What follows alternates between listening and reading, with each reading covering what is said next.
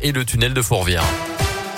Tom Grennan dans quelques instants et puis à 8h30 c'est le scoop info local dans l'Ain et la Saône-et-Loire avec Colin Code. Bonjour Colin. Bonjour Mickaël, bonjour à tous. À la une de l'actualité ce mardi, le début d'un automne de la grogne en France, sept mois avant le premier tour de l'élection présidentielle.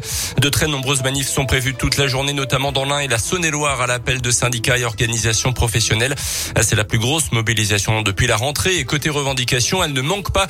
Jean-Michel Gourgaud est le secrétaire général de la CGT dans la région. Les motifs de mécontentement sont là, de grosses mobilisations ce 5 octobre pour que les salariés euh, revendiquent leur euh, retour sur investissement par rapport à cette crise euh, sanitaire, économique, sociale qu'on a connue, puisque on voit bien qu'il y a des profits énormes qui sont réalisés, des bénéfices records au CAC 40, la richesse des milliardaires a progressé quand même en un an de 40%, soit 170 milliards d'euros, c'est quand même pas rien. Et puis pour les salariés, par contre, eh bien, c'est rien sur les salaires, c'est rien sur les pensions. Par contre, c'est l'hausse des prix du gaz, de l'électricité, du carburant, du sucre, des pâtes, de la charcuterie des fruits, des légumes, quoi. Voilà. On peut pas laisser un gouvernement utiliser la crise de cette manière pour placer encore plus de régression pour le monde du travail.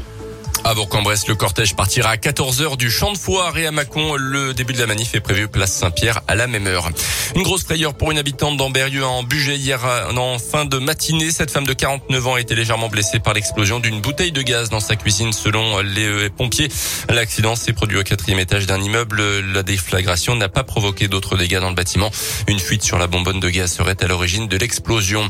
Une rue colonel Arnaud Beltrame inaugurée hier à Bourg-en-Bresse. Elle passe devant le groupement de gendarmerie c'était l'ancienne rue Chateaubriand qui a donc été rebaptisée en hommage aux gendarmes en service lors de l'attaque de mars 2018 dans un supermarché de Trèbes près de Carcassonne.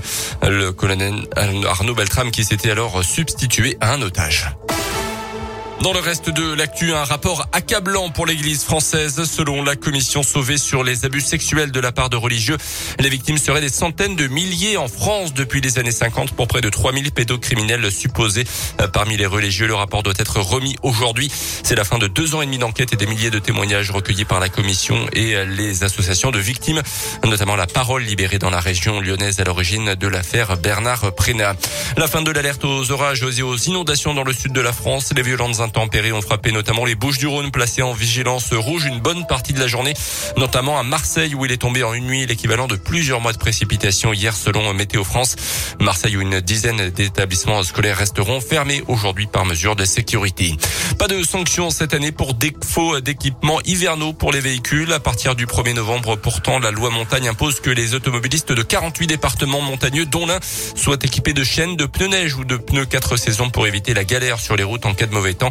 La liste des communes indénoises concernées devrait d'ailleurs être publiée dans les prochains jours. Une amende de 135 euros est prévue.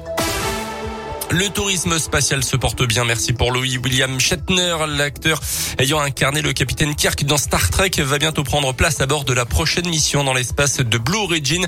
Ça sera le 12 octobre prochain, annoncé la société spatiale de Jeff Bezos, le patron d'Amazon. L'acteur canadien deviendra ainsi à 90 ans la personne la plus âgée à se rendre dans l'espace. Lui, y a depuis quelques temps dans l'espace. Maintenant, Thomas Pesquet a pris les commandes officiellement de l'ISS, la station spatiale internationale en orbite à 400 km de de nos têtes. C'est une première pour un Français. L'astronaute va occuper ce poste jusqu'à son retour sur Terre au mois de novembre. Merci beaucoup Colin. Le prochain